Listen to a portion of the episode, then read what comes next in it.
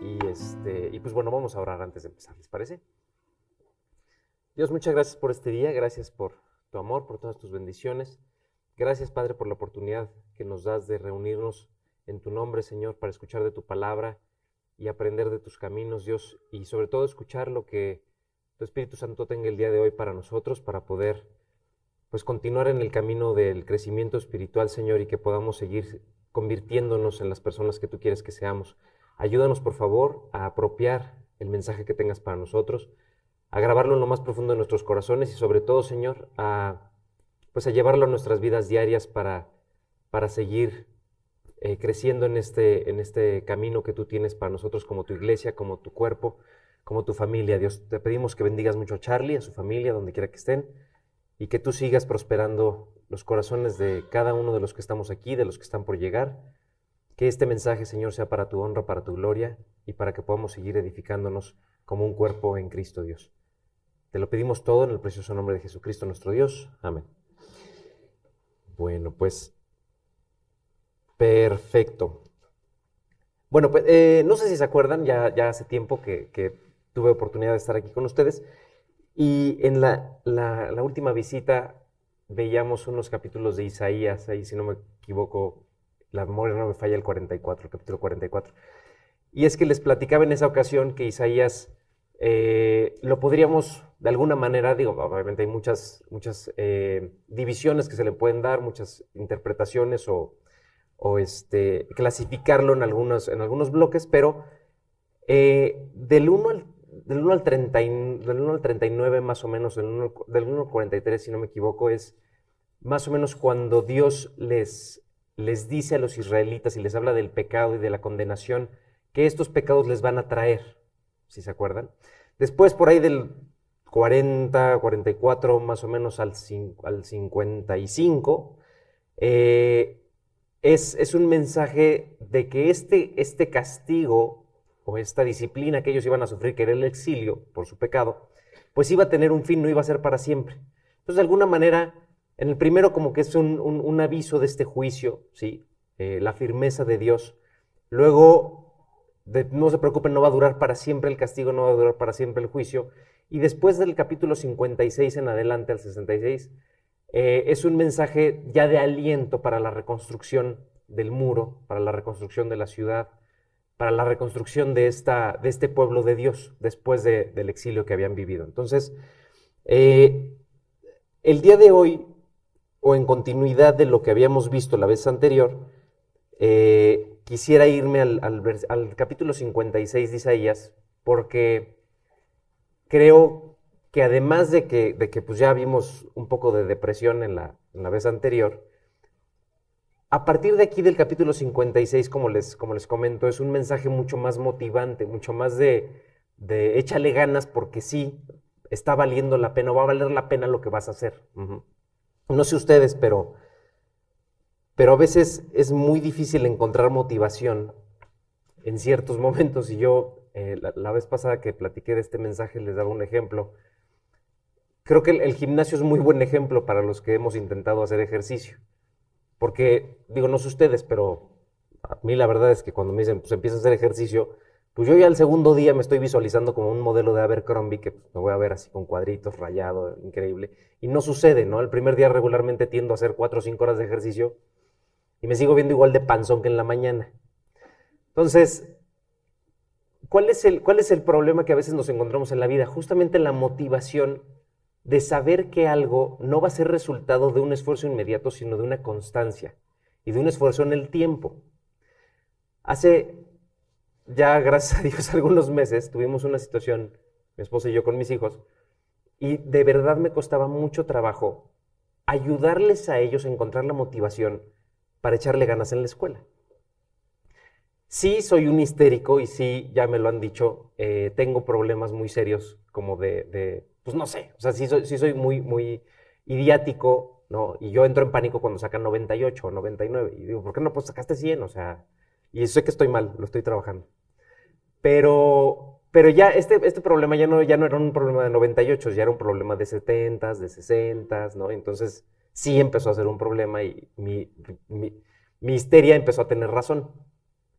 Pero, ¿cómo le haces para explicarle a un niño de 6, 7, 10 años que tiene que echarle ganas, que no es una cuestión de que mañana te portaste increíble en la escuela y te va a decir, pues sí, papá, hoy me porté increíble en la escuela, pero ¿qué crees? No tengo cienes. No, pues es que se trata de que, trabajes el semestre así y entonces saques cienes. ¿Cómo se lo explicas? ¿Cómo, ¿Cómo le explicas a una persona que quiere dejar de estar panzón o que quiere empezar a ser saludable que el gimnasio no es una cuestión de que hagas un día 16 horas de gimnasio? Miren, encontrar la motivación no es nada sencillo. Ahorita también, y para no dejar las anécdotas, estamos en mudanza, este, mi familia y yo.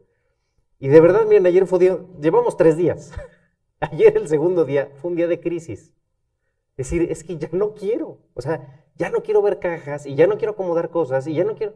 Después de dos días, ¿cómo encuentras la motivación para decir, no, mira, vas a, o sea, estás haciendo esto porque vas a encontrar una casa que pues va a ser un hogar y que ya no va, ya no va a haber cajas y ya no va a haber cosas que acomodar. El problema de nosotros como seres humanos es que es muy complicado que veamos más allá de nuestras narices. No estamos hechos para eso, honestamente.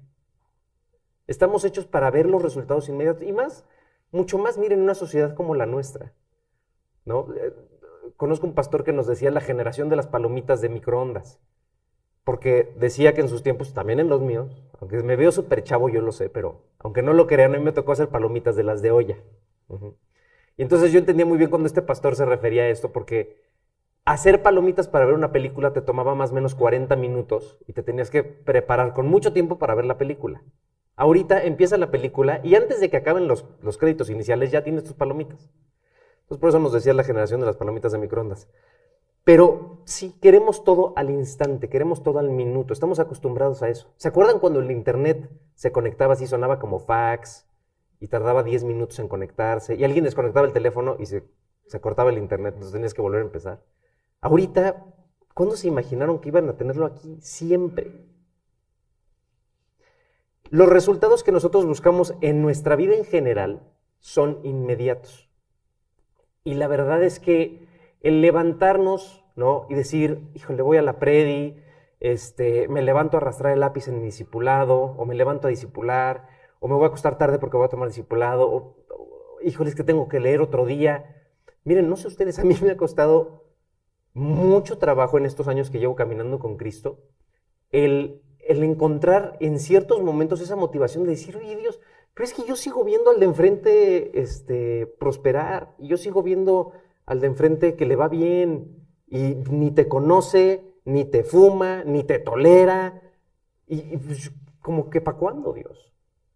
O no, basta con ver las noticias, basta con platicar un poco al respecto de las cosas que están pasando y verdaderamente deprimirse.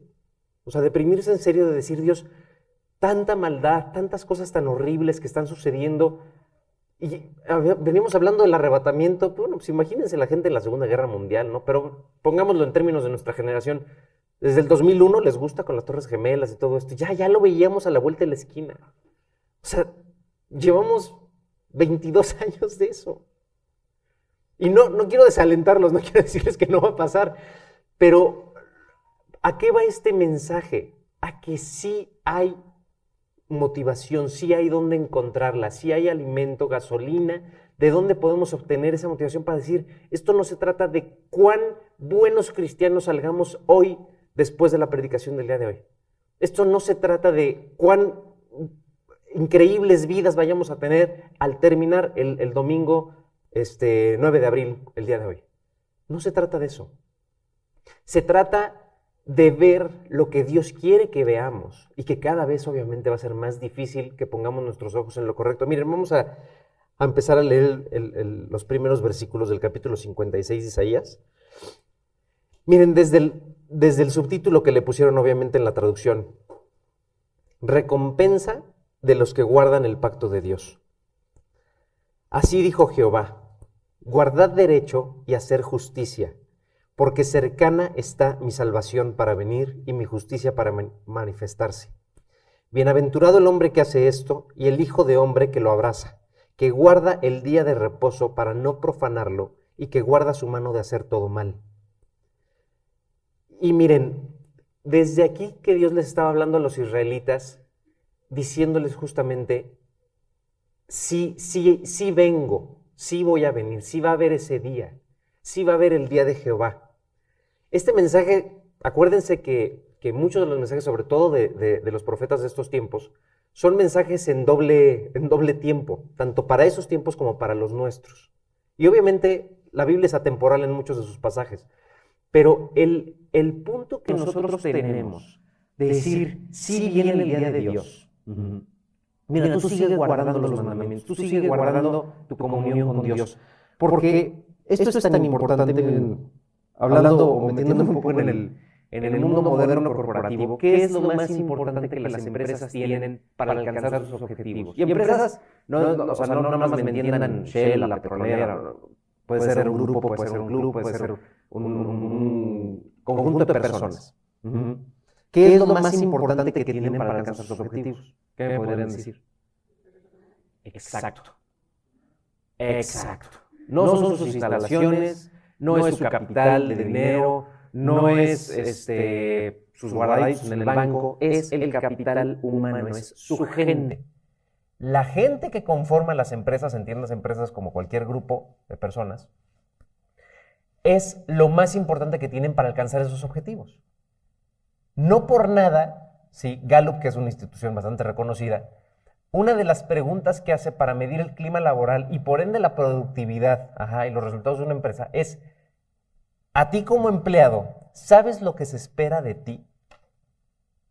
Si hoy les preguntaran en sus en las empresas que ustedes quieran, en su trabajo, en su familia, en su círculo social, ¿sabes lo que se espera de ti? ¿Qué contestarían? Digo, no lo sé, se los pongo sobre la mesa para que lo mediten. Pero de igual manera como iglesia es muy importante saber qué se espera de mí más allá de venir los domingos, sentarnos y escuchar un rato, yo como cristiano sé lo que mi jefe espera de mí en esta empresa. Sé lo que se espera de mí como cristiano.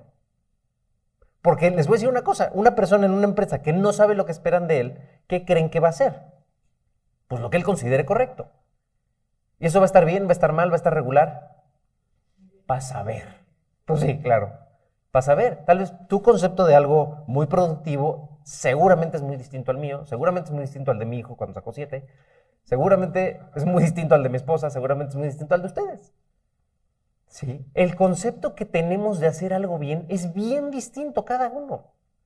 Y yo puedo sentir, ¿no? De repente, este, no, pues a ver, ¿qué, qué te contratamos como contador general? Oye, ¿me puedes hacer un favor? ¿Puedes llevar esta placa al departamento de Trámites, por favor. No, híjole, a mí me contrataron para ser contador. Yo no soy mensajero. Entonces, salvedad de que mi descripción de puesto diga algo distinto, yo no tengo por qué llevar eso. O sea, ¿sí me explico? Y así hay gente, ¿eh? Esto es un ejemplo de la vida real. Pero imagínense que nosotros aquí en esta empresa, nada más y nada menos del Señor Todopoderoso, dijéramos, híjole Dios, no, ¿qué crees? A mí no me toca dar la previa para eso está mi pastor. Entonces, híjole Dios, a mí no me toca acomodar las sillas, para eso está el personal del hotel, no lo sé. Dios, a mí no me toca hacer lo que está haciendo Just, a mí no me toca hacer esto, a mí no me toca hacer lo otro. Yo soy ojo, no me toca este, agarrar el lápiz. Pues sí, pero ¿qué crees? Te necesito para poder hacerlo. Independientemente de ello, ¿qué tanto estamos dispuestos nosotros a hacer dentro de esta empresa, dentro de este cuerpo de Cristo, si Dios nos lo pide. Habrá gente que diga, Dios, mira, yo soy ojo, pero pues, con tu poder y con tu gracia, si tú me haces pie, yo camino. Si tú me haces hígado, yo hago lo que tengo que hacer. No sé qué haga el hígado, disculpen mi ignorancia. Etcétera, etcétera. Hay gente que sí, hay gente que no. Pero aquí lo importante es que nosotros, como cristianos, y como miembros de esta H empresa sepamos qué se espera de nosotros. Entonces, un primer vistazo a esto es justamente este primer versículo. Y dice, Jehová, guardad derecho y haced justicia, porque cercana está mi salvación para venir y mi justicia para manifestarse. ¿Qué quiere Dios? Que guardemos derecho y que hagamos justicia. Ah, no, pues ya, facilísimo, mire. Listo, todos aquí salimos sacando 100. ¿Sí? ¿A quién le quedó clarísimo lo que se espera de él? O de ella. Bueno, esto vendrá más adelante. Pero, pero bueno, vamos avanzando, miren. Eh, que me quedé el versículo 2, ¿verdad? El versículo 3. Y el extranjero que sigue a Jehová no hable diciendo, me apartará totalmente Jehová de su pueblo, ni diga el eunuco, he aquí yo soy árbol seco. Fíjese, me voy a regresar al 2. ¿Por qué es importante el día de reposo y por qué Dios lo, ocupa aquí como un muy buen ejemplo de algo a lo que nos tenemos que abrazar? Chineric, no, pues es que a nosotros Charlie nos ha dicho que no guardemos o que no tenemos que guardar el día de reposo por conveniencia de chambear el sábado o porque no somos judíos o porque no somos religiosos o todas las anteriores o ninguna de las anteriores. ¿Por qué creen que lo usa aquí como ejemplo? ¿No? Cri cri. Miren, váyanse a Éxodo 16, porfa. Éxodo 16, 29. A ver, Mayolito, ¿quieres leerlo? No, 16, 29. 39 no hay.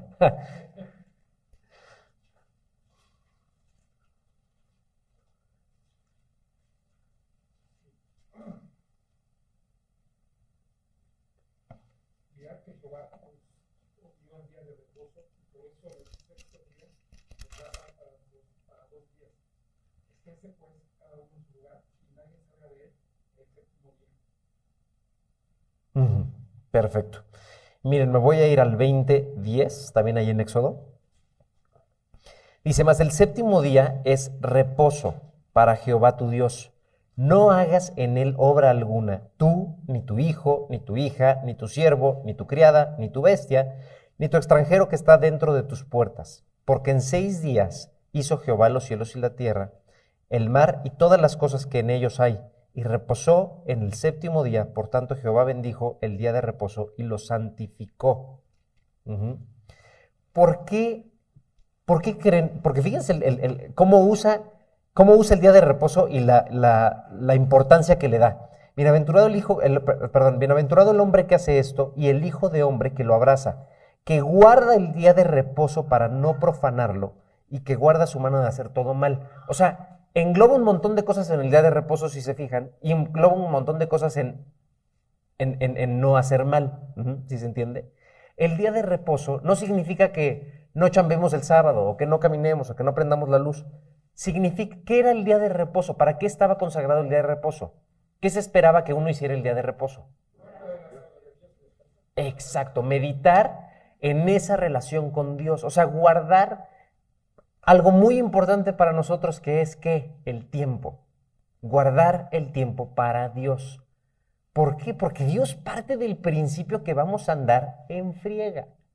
Sí, sí espera Dios que estemos en friega todos los días, todo el día.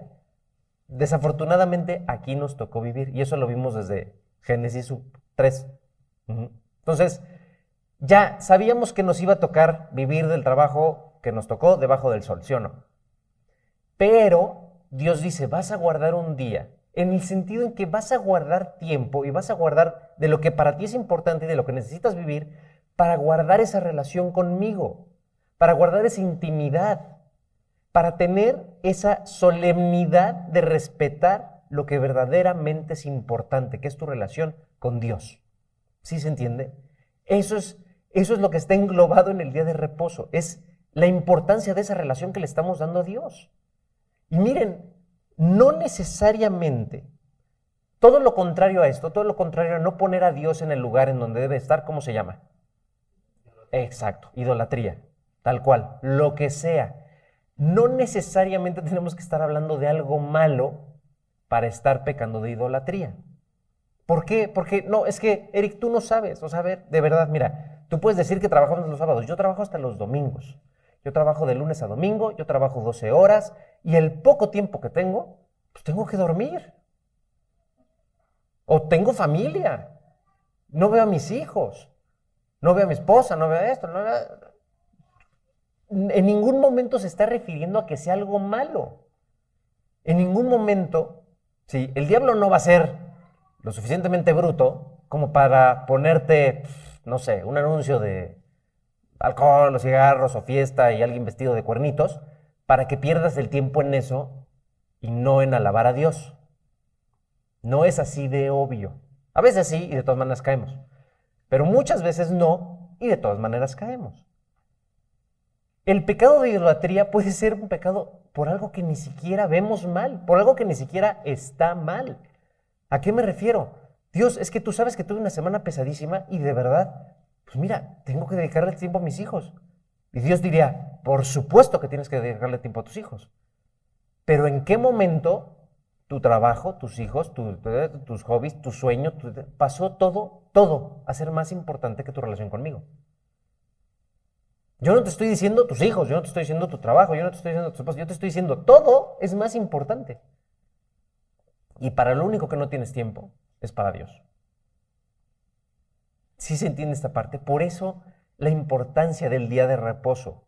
Por eso la importancia de detenernos, de dejar lo que estamos haciendo en todo sentido y voltear a ver a Dios y voltear a platicar con Él y voltear a cuidar esa relación por la cual hoy estamos tú y yo aquí. Entonces, acuérdense, no tiene que ser algo malo. Eh, muy bien, miren, vámonos al versículo 3. Y el extranjero que sigue a Jehová no hable diciendo, me apartará totalmente Jehová de su pueblo. Ni diga el eunuco, he aquí, yo soy árbol seco. ¿A quién creen que se refiere con los extranjeros? Pues obviamente, ¿no? Esto es muy, esto es Kinder 1. ¿Perdón? Ah, ah ok, no, no te preocupes. Sí, el extranjero pues somos nosotros, ¿no? Entonces, si se acuerdan, desde en, muchos pasajes, Dios hace una muy buena referencia, de, hecho desde el Éxodo, en Deuteronomio, o sea, habla siempre de los extranjeros y siempre los toma en cuenta de alguna manera. ¿Por qué? Porque para Dios sí es posible esta inserción, sí es posible que nos injerten, o bueno, ¿sí? ¿Sí se entiende? Si es posible que tú no hayas nacido como, como elegido, porque pues, ah, luego le preguntamos cuando estemos allá. Pero el punto aquí es la importancia que Dios le da a incluir a estos pueblos que no son su pueblo y decirnos, si hay una esperanza, si hay posibilidad de que tú seas injertado y que seas considerado familia. ¿Sale? No pasa nada. Naciste en la ciudad de la esperanza, no naciste en el pueblo elegido de Dios, no pasa nada, aquí nos hacemos cargo. Pero, ¿dónde está la, importancia en, el poder ser injertados? Pues bueno, justamente en esto.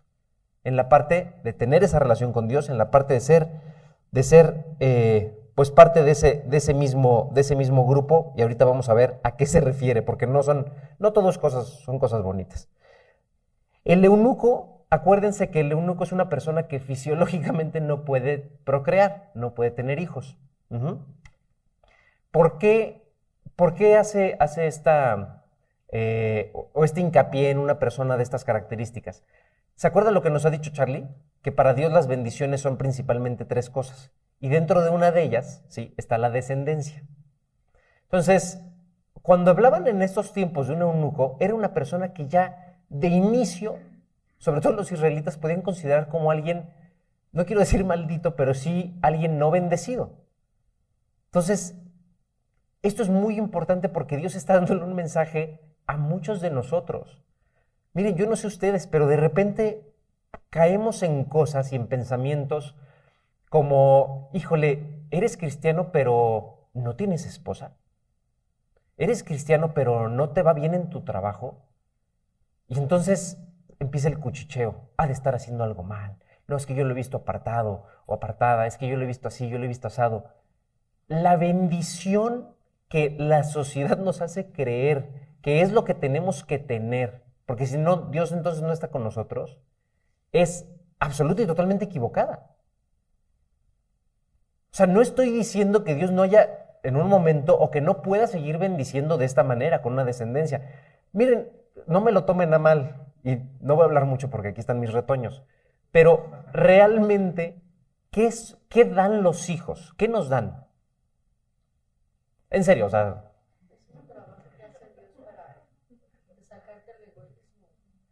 Eso es muy romántico, pero... No, sí, sí, sí, también. O sea, también, no estoy diciendo que no.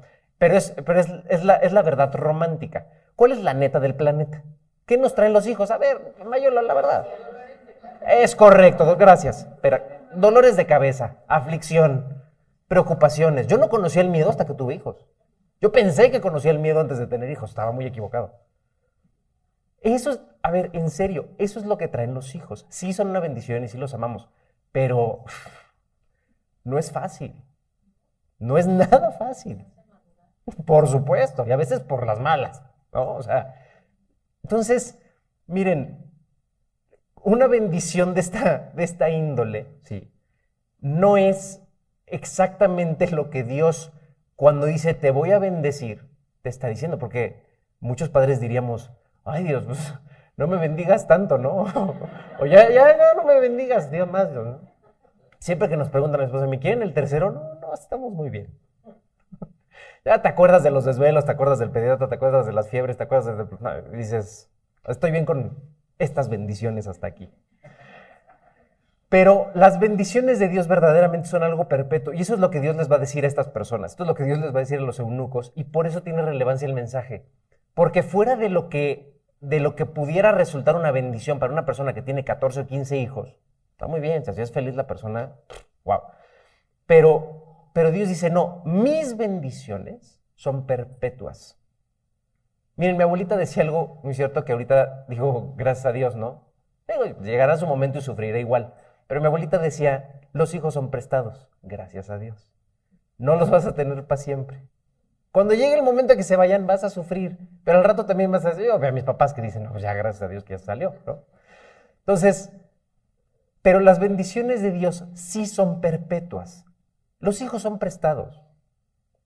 Y así como los hijos, cualquier bendición que recibamos en este, bueno, cualquier dádiva que recibamos en esta vida es efímera el trabajazo, este, la estabilidad económica, tu, familia es una chulada, tu familia política es una chulada, ah, también eso se va a acabar. Todo se va a acabar. Mm. Pero las bendiciones de Dios son perpetuas. Por eso es tan difícil poner nuestros ojos en la eternidad, porque no lo concebimos. O sea, es muy, muy complicado que nosotros en esta, en esta mente con la que nacimos podamos pensar en un tiempo eterno. No sé ustedes, a mí me puede causar horas de insomnio el pensar en un tiempo sin tiempo. Horas de insomnio. Pero bueno, no nos vamos a detener en eso, porque si no, no acabaríamos. Vamos a seguirle. No diga el eunuco, he aquí yo soy árbol seco. O sea, no por no recibir estas bendiciones aquí terrenales, digas entonces ya, ya no voy a fructificar, ya no voy a multiplicar, ya Dios conmigo, porque nací así, ya, ¿no? Porque así dijo Jehová, a los eunucos que guarden mis días de reposo, es decir, retome esta parte de realmente tener una relación personal con Él, y escojan lo que yo quiero y abracen mi pacto, yo les daré lugar en mi casa y dentro de mis muros, y nombre mejor que el de hijos e hijas. ¿A qué se refiere con la palabra nombre? Bendición. Y bendición mejor que hijos e hijas. Nombre perpetuo les daré, que nunca perecerá. Justamente a esto se refiere, una bendición que no, no está dentro de nuestros términos terrenales. Y entonces estas promesas para nosotros son increíbles. Y hay que abrazarlas y hay que apropiarlas y hay que meditar en ellas. No solamente en nuestro día de reposo, sino en nuestros momentos de reposo. Miren, muchachos, aquí está la clave para encontrar esa motivación de la cual carecemos muchos días. Aquí está la clave, justamente en meditar en la palabra de día y de noche. No por nada lo dice Salmos, sino porque aquí en estas palabras, en estos mensajes, en esta voz de Dios vamos a encontrar lo que necesitamos para todos los días levantarnos y decir, ¿y ahora de qué me sirve ser un buen cristiano? ¿Y ahora de qué me sirve ser un buen papá? ¿De qué me sirve ser un buen hijo? ¿De qué me sirve ser un buen trabajador? ¿De qué me sirve ser... Aquí está la respuesta. Porque Dios te está diciendo, hey, sí viene algo perpetuo. Y yo sé que no puedes ver dos días adelante cuando tu casa ya no tenga cajas, o no puedes ver dos días adelante cuando hayas acabado la universidad y seas el mejor doctor, y no porque seas el mejor doctor, sino para que le des gloria y honra a Dios. para que seas el mejor en tu trabajo y pongas el nombre de Dios en alto, para que todos los días, todo lo que haces, alabe a Dios. Para eso estamos aquí. Para eso estamos aquí. El problema es que nos desviamos, pero un micrómetro a la derecha y ya no le estamos tirando a eso, ya no le estamos pegando a eso. Ya le estamos pegando a ser exitosos de la manera en la que la sociedad dice. O sea, imagínense si de verdad vamos a permitir que un cuate como Bad Bunny nos ponga el objetivo de lo que es el éxito. O sea, estamos perdidos. No, no sería ninguna sorpresa que esta sociedad terminara pues, para donde se ve que vamos. Si estos tipos son lo que nosotros tenemos como referencia para lo que queremos, para lo que quieren nuestros hijos o para lo que van a querer los hijos de nuestros hijos, imagínense dónde vamos a acabar. Dirían los grandes filósofos. Entonces, miren, vamos a seguirle.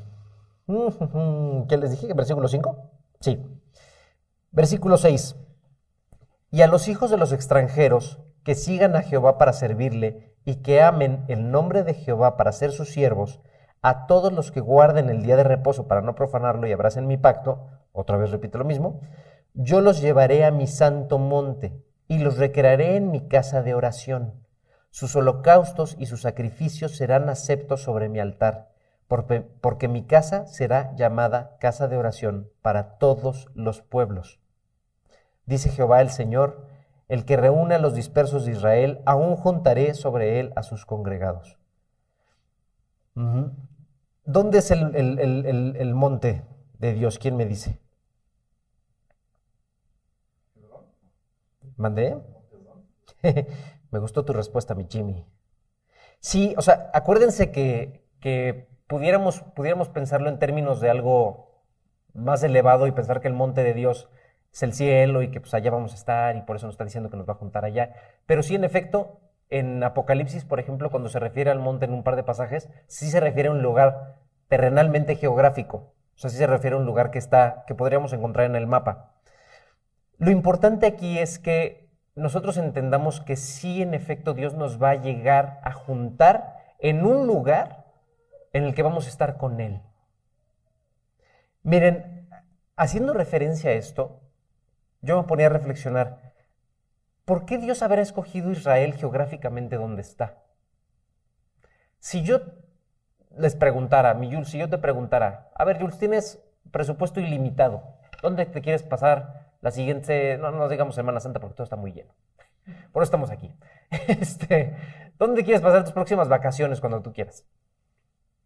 Presupuesto ilimitado. Sí. Le pregunta a la esposa, eso es muy sabio, muy sabio, mi Jules. muy sabio. Pues una playa, ¿no? Este, ándale, un tour en Europa. Eso está padre, varios meses en Europa. ¿Quién más? Ah, muchachos, aquí estamos en la ciudad de la esperanza y es Semana Santa, sueñen. Ah, las playas de Brad, ¿no? También estaría padre. ¿Dónde más? Bora Bora. Sí, nos imaginamos lugares muy bonitos. Yo creo que alguien imaginó en su cabeza, no soy el único que se imaginó, pues la postal acá del castillo de Neuschwanstein en, Alemania, este, las playas de verdad así bien bonitas, limpio el, cielo sin la contaminación, este, Bora Bora, el bungalow ahí en medio de la playa, ¿a poco no? Y entonces Dios agarra y dice, le dice a Abraham, le dice a Jacob, y le dice a Moisés, tengo una tierra prometida para ti. Y entonces, ¿qué postales estarían pasando por su cabeza? ¿Y a dónde llegaron a su tierra prometida? ¿Se imaginan una, postal de Israel? O sea, ¿se imaginan una postal del lugar del pueblo de Dios? De la tierra prometida es un desierto. ¿Qué hay en el desierto? Nada. o sea, nada. Arena, eh, nada. Pero me, me yo a pensar, cuando Dios nos dice, mira, te voy a llevar a un lugar de repente me siento mal porque, ay Dios, pues ojalá y no sea como la tierra prometida, ¿no? Porque, pues me imagino más un bungalow así en medio del mar, el agua cristalina, los pecitos pasando por abajo. Ojalá y algo así tengas en mente, Dios. ¿no? Ojalá y así sea la nueva Jerusalén. Este, pues quién sabe, ya Dios me dará mis catorrazos y Es un desierto más bonito, mire, con más arena de la que tenía Israel. Pero, pero está increíble. Está increíble por qué. Y miren, no es ninguna casualidad. Hay una relación, estaba yo leyendo unas estadísticas, hay una relación prácticamente directa, proporcional, entre el ingreso per cápita de un país y su índice de suicidios. O sea, entre mejor le va al país, más gente se suicida. Si nosotros agarráramos nuestro mapita así del que nos enseñaron en la escuela, donde nada más está Canadá, México, Estados Unidos, en el orden de la riqueza per cápita, así están los suicidios. Primero Estados Unidos, luego Canadá y hasta el último México. Afortunadamente México bien abajo en suicidios. ¿no? Entonces, ¿por qué? ¿Qué necesitas estando en un bungalow con All Inclusive en Bora Bora? Mi JC. ¿Qué necesitas en una postal así en el castillo de Neuschwanstein, mi Jules? ¿Qué necesitas? Tiempo para disfrutar más. That's it. No necesitas nada. ¿Qué necesitas en el desierto? Todo.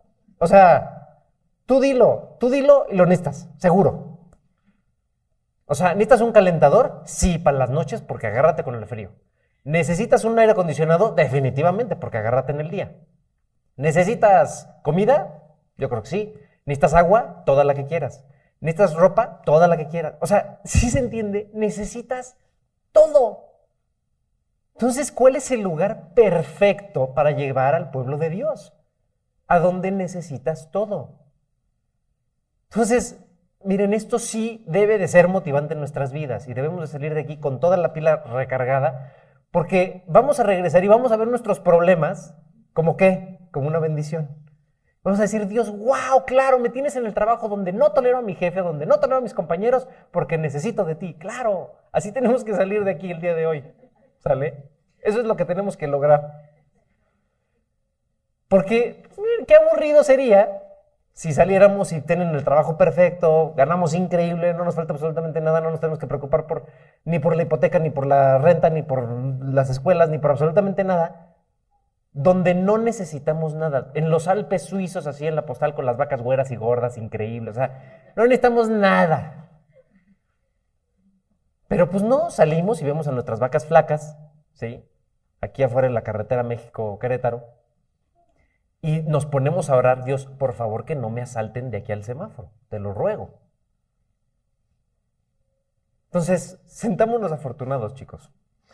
Porque verdaderamente, no, a ver, no quiero decir que estamos en el peor lugar del mundo, tiene sus cosas. El primer mundo, créanme que no está mucho mejor. este, pero a lo que quiero ir es que Dios nos promete llevarnos a un lugar en donde vamos a poder tener una íntima y gran relación con Él. Y esto se va a significar no tenerlo todo. Entonces, miren, dejemos por piedad del Señor, dejemos de voltear a ver al Bad Bunny o al role model que ustedes escojan de esta generación y decir, es que tiene todos los coches Dios, es que tiene todas las mansiones, es que tiene todas las chavas, es que tiene todos los chavos, es que tiene todo el dinero, es que tiene... No, o sea, de verdad, de verdad, créanme, no lo queremos. No lo queremos, porque en un lugar lejos de Dios, los suicidios no mienten, o sea, sí se entiende. El vacío, la falta de propósito nos mata. Nos mata. Aquí en el H Estado de México, tenemos que tener por seguro que si el día de hoy tú despertaste, estás respirando y algo que ni siquiera controlas, que es el latido de tu corazón, te sigue manteniendo vivo, es porque Dios tiene una misión bien importante para ti, hoy, aquí, ahorita. No estamos vivos por casualidad. De verdad. No controlamos ni, el hambre, o sea, ni, ni el esfínter. Mucho menos todo lo que se necesita para mantenernos vivos el día de hoy. Entonces, si hoy estamos aquí, es porque Dios verdaderamente tiene un propósito en tu vida. Y encima de todo, te está dejando, ¿sí? Un celular para que tú agarres y le llames en el momento en el que quieras y le digas, Dios, necesito esto, Dios, necesito aquello, Dios, ¿cómo le hago aquí? ¿Cómo le hago allá? Etcétera, etcétera, etcétera. Si verdaderamente tuviéramos conciencia espiritual de lo que esto significa, el poder tener una línea directa con el Creador, lo tendríamos más pegado en nosotros que esto, que ya, o sea, prácticamente nos lo podrían implantar porque es lo mismo. O sea, dormimos, comemos, vamos al baño, todo con esto. Y con la línea más importante que tenemos con Dios, a veces se nos olvida, a veces sale el polvazo y este, ay, sí, a ver qué dirá. Y ahí están las palabras precisas y exactas que necesitamos de parte de Dios. Y Dios pues nada más esperando que tú levantes el teléfono, en oración, en lectura, en tu tiempo devocional, en tu día de reposo, en el momento en el que agarres y te pongas en comunicación con Dios. Bueno, versículo 8. Dice Jehová el Señor, el que reúne a los dispersos de Israel, aún juntaré sobre él a sus congregados. Todas las bestias del campo, todas las fieras del bosque, venid a devorar. Sus atalayas son ciegos, todos ellos ignorantes, todos ellos perros mudos, no pueden ladrar. O sea, si un perro no ladra, ya es el colmo de los colmos. Soñolientos, echados, aman el dormir. No, pues le está yendo re bien a estos cuates. Y esos perros comilones son insaciables y los pastores mismos no saben entender. Todos ellos siguen sus propios caminos. Cada uno busca su propio provecho, cada uno por su lado. Venid, dicen, tomemos vino, embriaguémonos de sidra y será el día de mañana como este o mucho más excelente. A estos cuates les acaban de meter una revolcada. Qué bueno. O sea, imagínense que fuéramos de estos, de los que está haciendo cosas tan lindas y bellas y románticas. Dios en su palabra el libro más traducido a más idiomas. ¿A quiénes les está hablando? ¿Quiénes son los atalayas? ¿Quién se acuerda? ¿Qué es un atalaya? El que avisa que hay poemas. ¿Dónde estaban los atalayas? En las murallas, ¿se acuerdan? En las torrecitas que están ahí en medio de las murallas. Y entonces tenían la chamba de qué? De decirle, oye, viene un ejército, algo malo va a pasar, no creo que vengan a saludar, toca la campana, avisa, el pueblo se prepara, se cierran las puertas las murallas, lo que ustedes quieran. El chiste es que, ¿para qué servían? Para salvarles la vida. ¿A quién les está hablando? ¿Y quiénes son esos? Nosotros. sí. O sea, bueno, en este tiempo, acuérdense que es atemporal, pero en este tiempo específicamente le está hablando a los judíos cuya tarea, ¿sí? Era el Evangelio, cuya tarea era la palabra de Dios, cuya tarea era salvar las almas del pueblo de Dios. Hoy, muchachos, estas románticas palabras nos las está diciendo nosotros.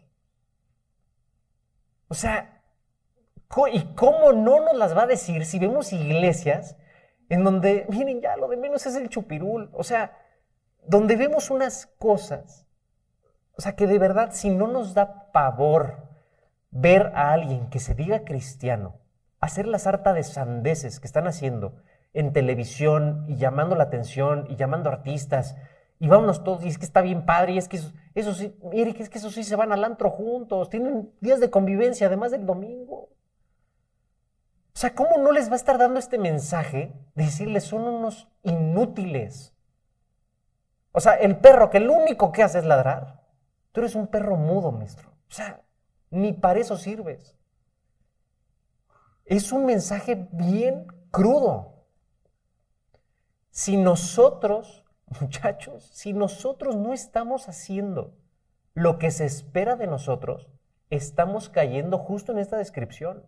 Y es terrible. Y no los quiero deprimir. No estoy diciendo que sea el caso de G36 satélite. Por supuesto que no. Pero nunca lo permitamos. Nunca lo permitamos. Si Dios nos llamó aquí a esta iglesia, es para hacer nuestra chamba. Vamos a hacer nuestra chamba. Tenemos que decirle a la gente. Tenemos que decirle a la gente que sí viene un peligro. ¿De qué nos sirve estar sentados en una comida y estar hablando de todo lo que está pasando y de ellas y de... Y, sí, sí, no, está grueso. O sea, miren, yo sé que cada vez más nos van a ver como retrógradas, yo sé que cada vez más nos van a ver como los apestados, los que están enfermos mentales. Yo lo sé, yo lo he vivido. El otro día estábamos comiendo en un restaurante, platicando con unos amigos, y justamente estábamos hablando de estas barbaridades. Y miren, sin afán de insultar a nadie, ¿eh? de verdad. No estábamos agrediendo ni, ni insultando a nadie, estábamos hablando de lo preocupados que estamos de esta situación, porque verdaderamente el cómo se está tergiversando la información para confundir a estas nuevas generaciones es preocupante. Es, o sea, que te quiten la identidad, ya no sé con qué más se pueden meter. Digo, no, quiero retar la vida, ¿no? Pero, pero ya no sé con qué, qué más te pueden robar. Si te roban la identidad de no saber qué eres, pues ya, o sea, pues sí, comamos y bebamos que mañana moriremos. Mira, no sé ni qué soy. ¿Cómo voy a saber lo que se espera de mí? O sea, ¿cómo voy a saber con lo que iniciamos esta conversación? Si no sé qué soy, mucho menos sé, por supuesto, qué se espera de mí como persona, como ente, como parte de, de- un trabajo, de una familia, de una iglesia. Pero en fin, estábamos platicando al respecto de esto y había una pareja al lado. Bueno, si nos hubieran podido aventar un plato en la nuca, lo hubieran hecho. De verdad, lo hubieran hecho. No nos va a ir mejor. O sea, esto no se va a poner mejor y no vamos a ir abriendo nuestro círculo de popularidad. No vamos a tener más likes ni más seguidores. Todo lo contrario, se va a ir reduciendo. Pero es a lo que estamos llamados. ¿Cómo podemos estar frente a alguien en donde se está hablando de esto, donde está llevando a cabo esto, y no decirle, oye, hay algo que viene unos días adelante en nuestra vida y se llama juicio? O sea, preferimos, preferimos quedarnos callados para que no nos vean feo y ver a esta persona o a estas personas achicharrarse en el infierno. No sé ustedes, miren, yo conozco mucha gente que no me da igual que se vaya al infierno. Mucha gente, amigos, familia, conocidos, vecinos, o sea, no me da igual pensar en ellos en una eternidad de sufrimiento. Y yo estoy seguro que ustedes tampoco. Y sí, vamos a ser cada vez menos populares y vamos a ser cada vez menos bien vistos. Sí, pero es a lo que estamos llamados, a ser sal. Si la sal no sirve para conservar de, que no se pudre el asunto, ¿para qué sirve? ¿Para que sepan rico las papas a la francesa? No. No sirve para nada más que ser aventada al piso y pisoteada por los hombres. Si la luz no sirve para alumbrar, entonces ¿para qué la quieres? Es un mensaje bien fuerte. Pero, miren, porque aquí lo dice, y lo dice obviamente en- a manera de sarcasmo, ¿no?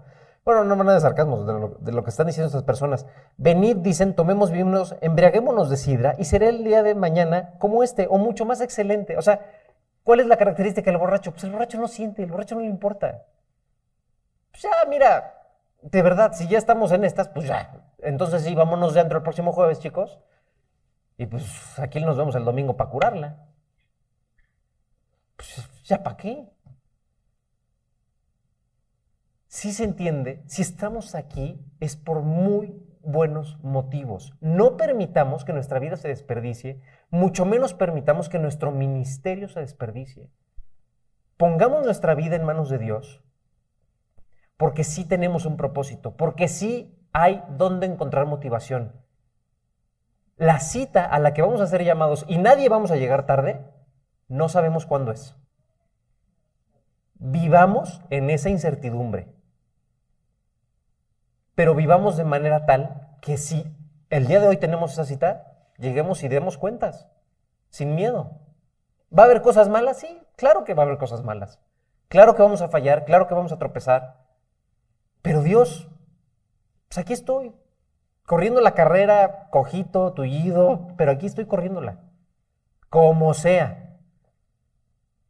Ahora tenemos todo para hacerla, ¿eh? Tenemos todo. ¿Por qué?